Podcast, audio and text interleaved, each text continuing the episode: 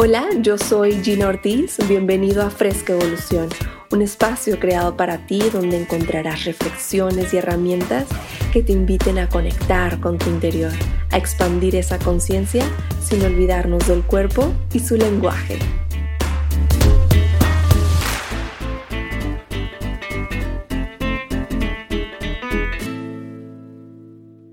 Hola, bienvenido a Fresca Evolución, bienvenida a Fresca Evolución. Estamos iniciando febrero y tengo muchas sorpresas para ti en este, en este mes. Eh, quiero enfocarme en todo lo que nos lleva a relacionarnos con, con, nosotros, con otras personas, con otras especies.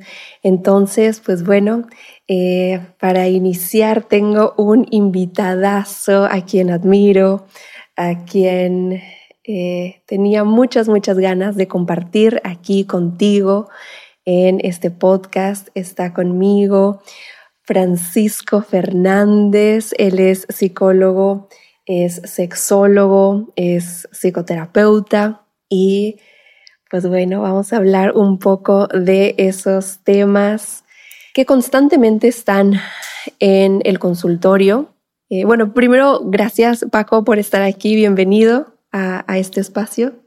Gracias por invitarme. Gracias.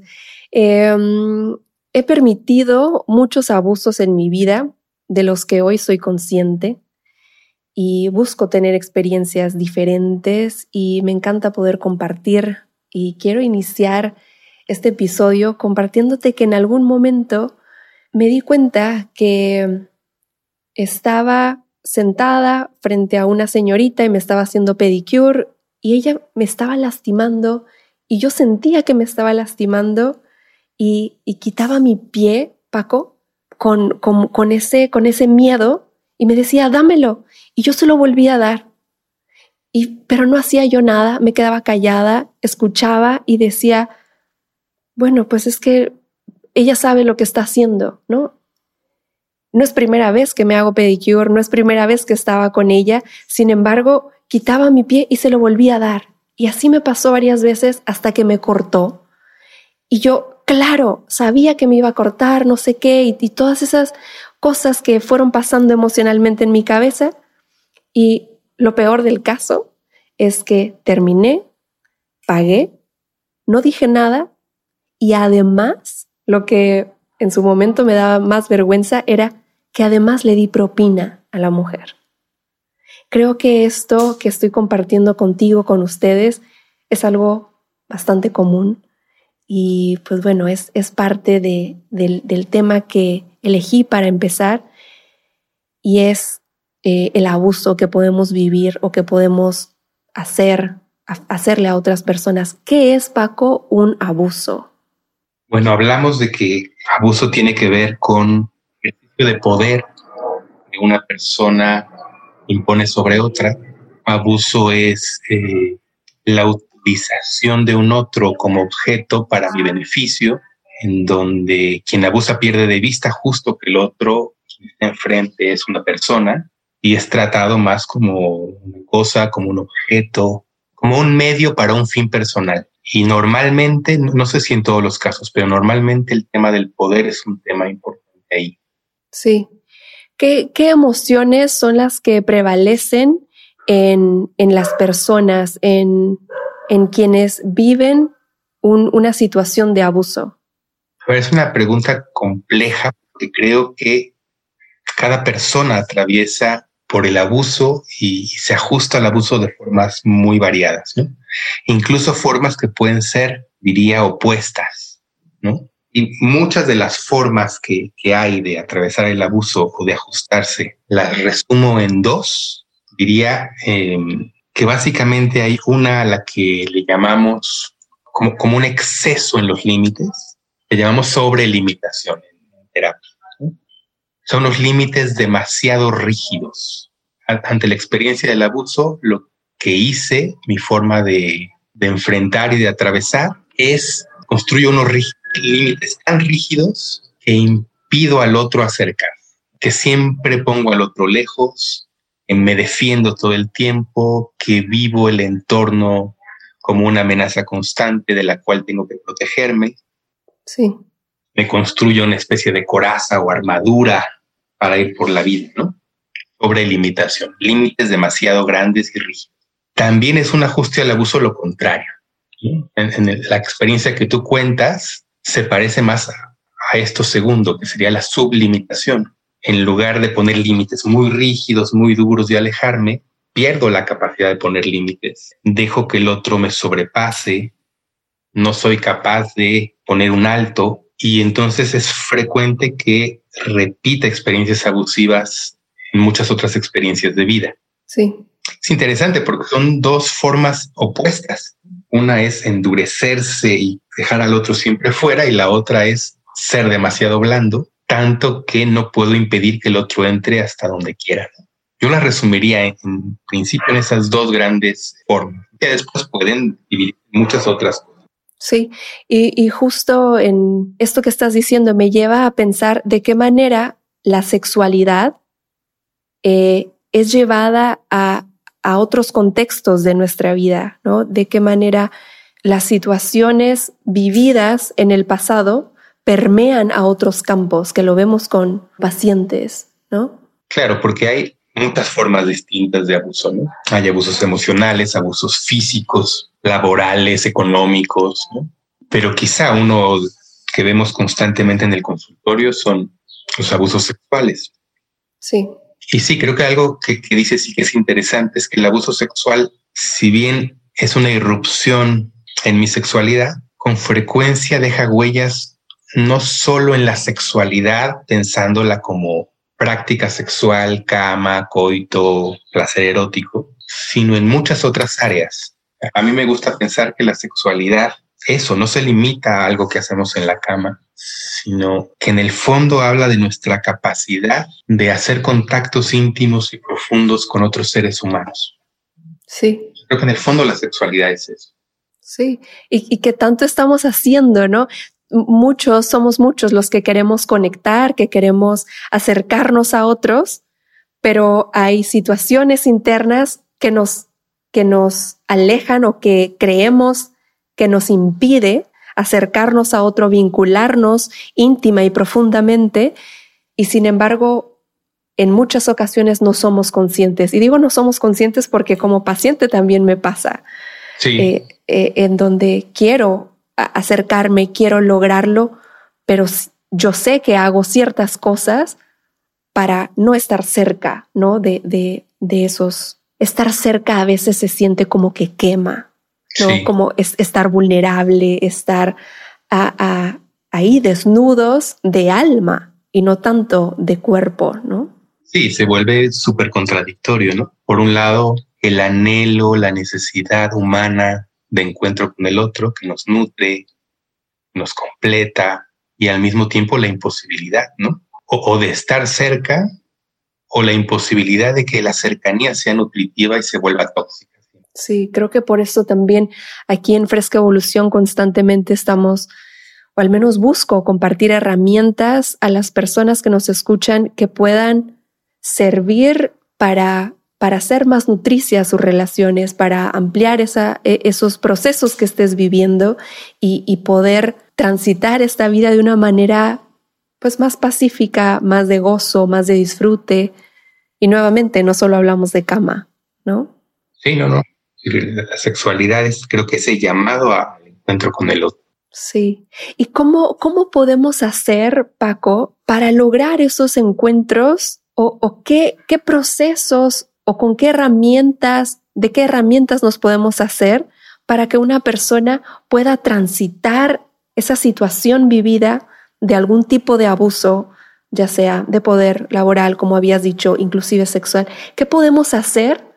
¿En, qué, en dónde poner nuestra atención para transitar eso y vivir un poco con tal vez menos sufrimiento, más en paz? ¿Qué podemos hacer? A ver, yo diría que hay varias cosas que hacer, pero también diría que, que el sanar, digamos, desde una experiencia así, suele ser un proceso. Quizá hay personas que logran hacerlo muy rápidamente, pero voy a mi experiencia, es un proceso que lleva tiempo, que implica trabajo personal para realmente atravesar. Para mí una, una idea que, que en principio es importante es ser capaces de nombrar al abuso como abuso. Em, es fácil que, vivamos experiencias abusivas y que las minimicemos, las normalicemos, porque las vemos alrededor, porque a otros les pasan, que las acomodemos como parte de la vida, que dejemos de verlas como lo que fueron, como una experiencia abusiva. E, es sumamente común, ¿no? Oír, no sé, pensando en abusos físicos, lo común que es oír de papás o mamás, ¿no? Que eligen golpear a sus hijos para educarlos, ¿no? Oírlo tanto que olvidemos que esa experiencia es abusiva. Y creo que como eso hay muchísimo. Para mí, una primera cosa importante es que pueda nombrar como abuso lo que fue abusivo, que deje de minimizarlo y normalizarlo pero como una persona que nos esté escuchando, que está acostumbrada y que dice, ah, pues que se, que si yo estoy en la, en la, en la fila del Oxxo y llega una persona y se mete y, y, y yo digo, ay, pues no voy a pelear, ¿para qué, ¿para qué pelear? ¿Sabes? Todas esas situaciones en donde decimos, ay, no pasa nada, ¿no? Por lo que decías de minimizarlo, de normalizarlo. ¿Cómo hacer para que esa persona se dé cuenta que eso que está viviendo es un abuso? Si no sea, si, si para él o para ella es normal? Yo diría que hay una experiencia de transgresión, que, si ponemos atención a nuestro cuerpo y a lo que nos pasa, vivimos la experiencia como una transgresión. Diría, puedo con la cabeza normalizarlo, pero si atiendo a mi cuerpo, me siento transgredido. Puedo vivirlo como enojo, como dolor, miedo, creo, atender a lo que pasa en mi cuerpo ante una experiencia así, ¿no? Y no soy capaz de nombrar abuso al abuso, no hay la posibilidad de, dar ningún paso para salir de ahí. Claro. Y diría que, que además de, nombrarlo como abuso, eh, para mí, para mí que fui abusado, es también necesario poder nombrar el abuso con otras personas de las que pueda recibir apoyo o ayuda. Y digo esto como algo muy importante porque en muchísimas experiencias de abuso, hay como muy pegada a la experiencia de abuso la experiencia del silencio. Muchísimas experiencias de abuso están rodeadas de silencio. Quizá porque nos avergüenza decirlo, porque decirlo pone en riesgo al sistema en el que estoy y entonces callamos.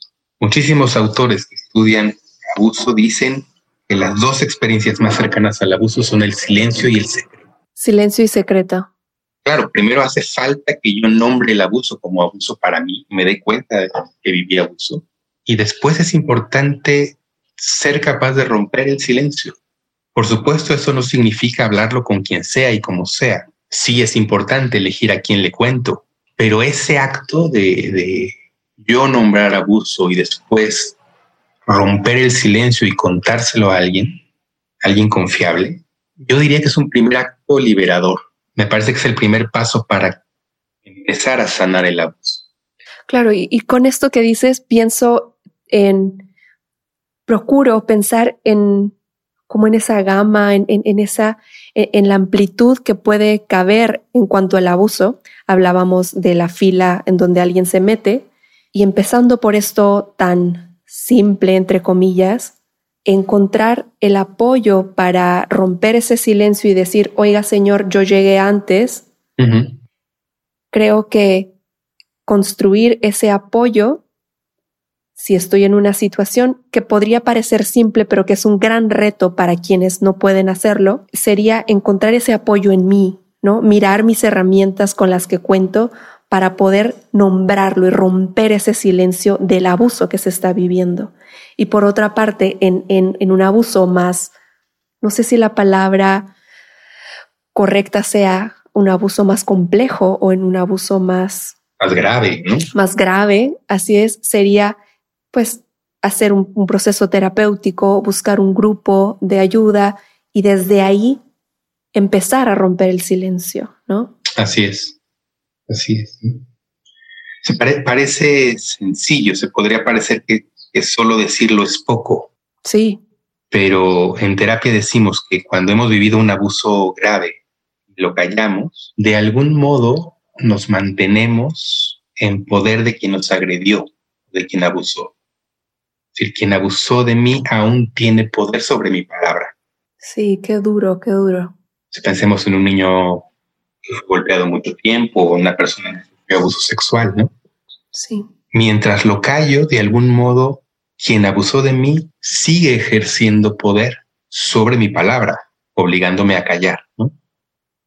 Entonces el hecho de ponerle palabras implica la decisión de no estar en poder del otro y por eso es importante. Y creo que cuando, cuando una persona logra romper ese silencio, cuando logra liberarse, cada vez es más fácil poder nombrarlo, cada vez es más fácil poder mencionarlo, cada vez más fácil decir detalles y que luego lo que he visto es que de ahí pasan a la ayuda con otras personas.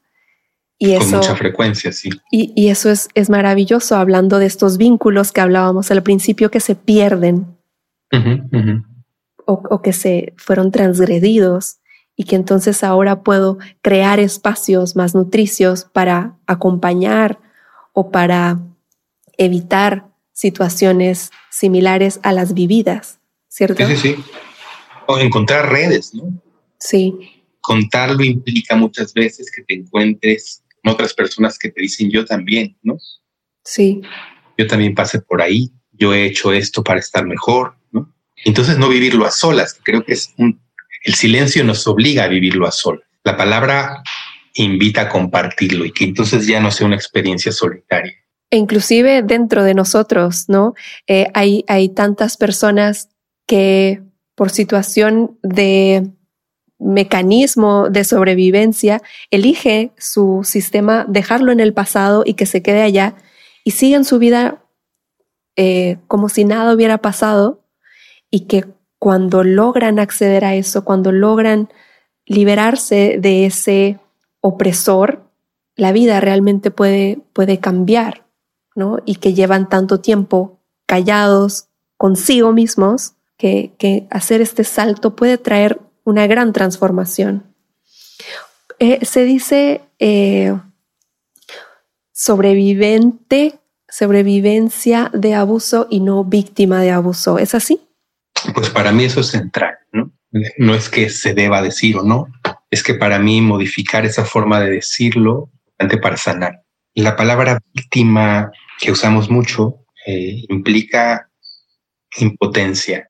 Cuando soy víctima de algo, eh, estoy diciendo que nada puedo hacer frente a eso. Así que lo que me sucede siempre es algo llegado de fuera, ante lo que estoy totalmente impotente. ¿no?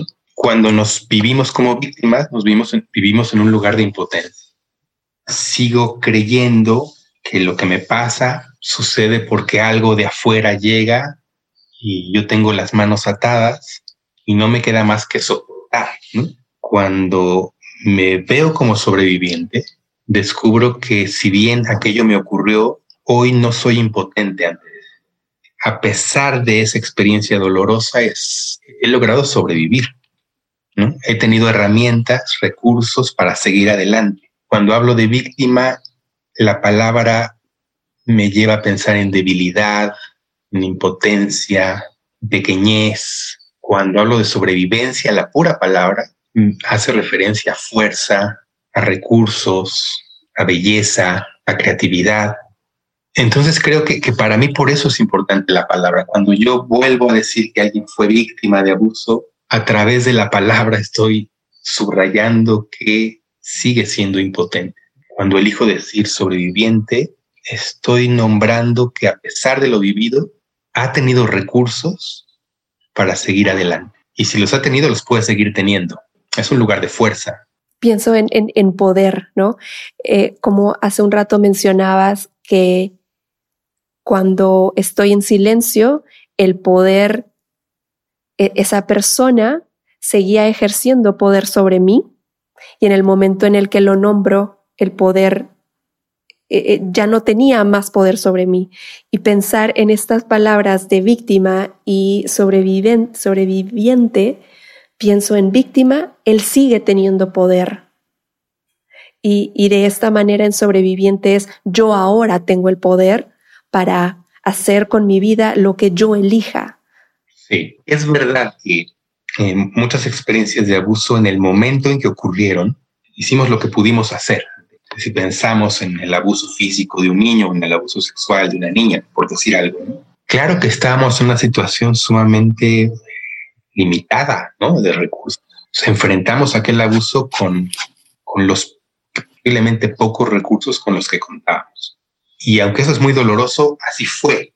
No, no podemos cambiar algo que sucedió, pero creo que, que sanar justo no significa la fantasía de cambiar lo que sucedió, sino elegir qué hago con eso que sucedió. No, no puedo elegir sobre lo que sucedió allá. Entonces, puedo elegir hoy. Sí. ¿Cómo vivo a partir de eso? Y ahí hay poder. No solamente fui sobreviviente, sino creo que puedo seguirlo siendo en la medida que, que me transformo a partir de esa experiencia. Tú pones un ejemplo, hace rato hablabas de eso, alguien que vive abuso decide hablarlo, lo comparte y después incluso acompaña a otros eh, para, para atravesar mejor ese lugar o trabaja para evitar que otros pasen por lo mismo. No es posible cambiar la experiencia pasada, pero se ha transformado a sí mismo a partir del abuso para hacerse alguien mejor, ¿no? Sí, definitivamente. Y justo en aquí en tu libro, lo pongo, eh, se llama Lo que pasa entre nosotros. Eh, hablas de esa, eh, de cómo el origen de la mayoría de las problemáticas sexuales están en nuestra incapacidad de contactar íntima y profundamente con el otro. Y parte de las herramientas que, que, me, que me gustaría ofrecer hoy para la audiencia de Fresca Evolución es qué cosas crees que quien nos está escuchando cree que es normal en su día a día porque vivió una situación de abuso cualquiera que sea y que hoy dice, ok, esta es mi vida. Mencionabas hace un ratito un poco eh, de ello, pero ¿qué te parece si buscamos, no sé si la palabra adecuada sea eh, características, no sé si la palabra es un poco de falta de respeto ante el proceso, no encuentro esa palabra, no sé si me puedes ayudar, Paco, pero mirar qué cosas similares viven las personas que vivieron, que sobrevivieron a un abuso. Yo pensaba en, en que, en lo que mencionábamos hace rato, no quiere pelear, no quiere estar nuevamente en, en el centro porque puede ser atacado nuevamente. ¿Qué otras cosas? Como para que las personas vayan prendiéndoseles focos de decir, uy, aquí tengo una oportunidad de trabajo. Sí. Bueno, mencionamos dos muy amplios, ¿no? Sí. La imposibilidad de poner límites, es una especie casi de, terror al conflicto, a entrar en conflicto por la necesidad de poner límites. Y también mencionamos lo contrario, alguien que pone unos límites tan rígidos que siempre ve al otro como una amenaza y entonces diría que vive con mucha soledad, siempre retirándose, siempre aislándose, siempre lejos. Esos diría que son así como los dos más grandes, pero hay muchas otras formas en que lo podemos ver, ¿no? Eh, pero físicamente, hoy sabemos que resultado del abuso físico o sexual hay consecuencias como algunas adicciones.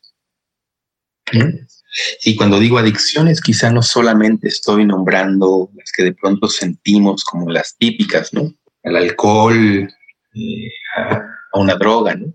A veces a la compu, teléfono, eh, a una persona. O sea, la, experiencia adictiva a veces no, es una regla, pero tiene que ver con experiencias de abuso. Eh, temas con con la alimentación y el peso. Es curioso. Hoy sabemos que eh, muchas formas de bulimia, anorexia o sobrepeso pueden estar vinculadas con temas de abuso. Las autolesiones pueden tener que ver con temas de abuso.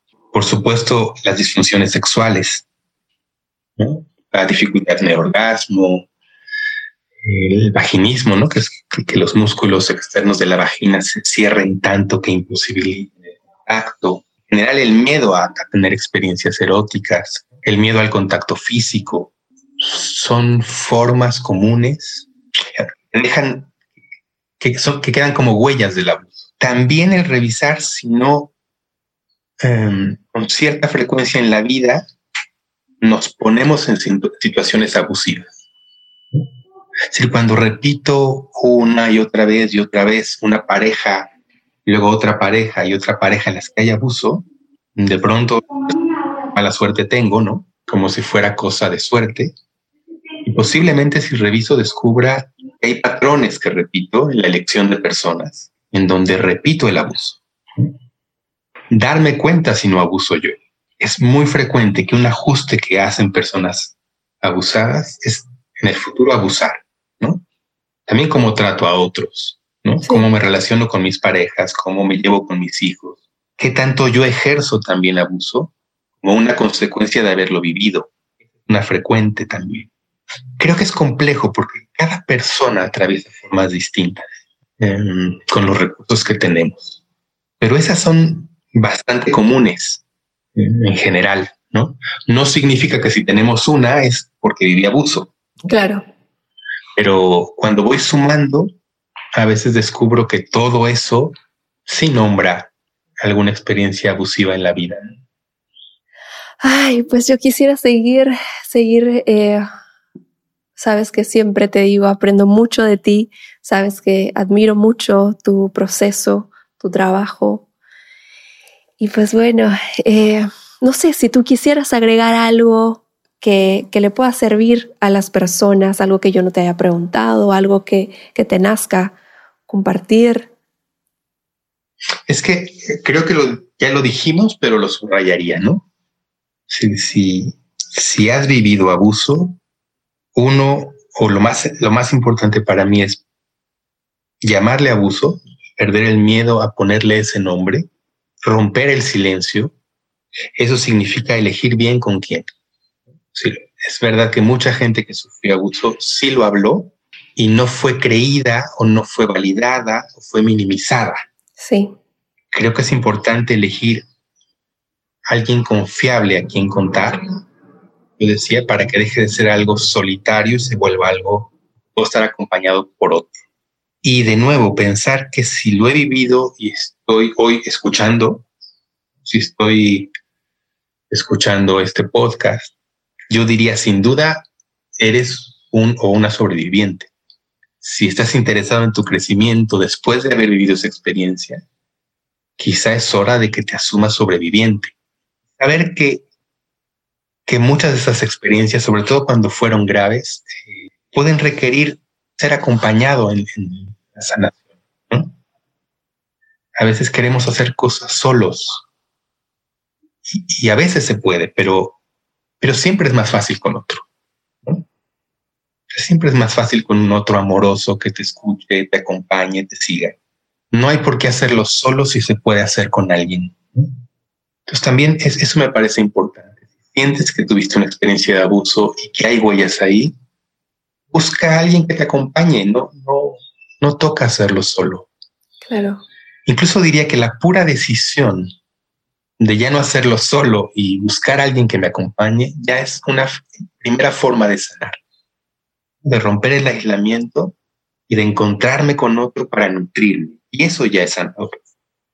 Definitivamente. Y, dejar a un lado la culpa, el miedo, la confusión, la vergüenza. La vergüenza, obviamente, el dolor, todas esas situaciones, recuerdos, y que ir con, con alguien que te pueda sostener, que te pueda acompañar, hace definitivamente un, cambio en la experiencia y que pues venimos a esta vida tal vez a vivir más pacíficos, tal vez a vivir en mayor conciencia, en hacer un proceso de evolución. Y a disfrutar también, ¿no? Exacto. Y las huellas del abuso a veces nos, nos impiden eso. Ay, pues qué maravilloso, qué maravilloso poder hacer desde que empecé la especialidad en sexualidad contigo yo decía, este tema tengo que hablar, mis pacientes quiero que sepan esto y, muchas veces me senté a estructurar el episodio y justo esto que dijiste al final de hacerlo acompañado lo hace diferente. Me siento totalmente agradecida contigo una vez más, Paco, por, por permitirme eh, compartirte con la audiencia de Fresca Evolución y hacer esto para mí más fácil. Muchas, muchas gracias. Gracias, gracias por la invitación. Ya nos encontraremos. Sí, y, y los terapeutas que quieran eh, encontrar, que quieran este libro, ¿dónde lo pueden encontrar? ¿Qué, ¿Qué nos dices de quienes quieran saber más de ti? Lo más fácil, creo, está en Gandhi y está en Sótano y está en librerías así, pero a veces lo tienen y a veces no. Entonces creo que lo más fácil hoy, si alguien lo quiere, es ir a la editorial, sí, www.editorialax.com. Y entonces ahí siempre hay a fuerza, eh, hasta donde te lo mandan, lugar donde quieran tenerlo. Está también en Amazon, creo. Muy bien. Entonces se puede conseguir, si lo necesitan, se puede conseguir. Pues qué bien, muchísimas, muchísimas gracias. No me quiero despedir, se nota. muchas, muchas gracias a todos. Gracias por escucharme. Te veo y te escucho y nos escuchamos en el próximo episodio. Gracias.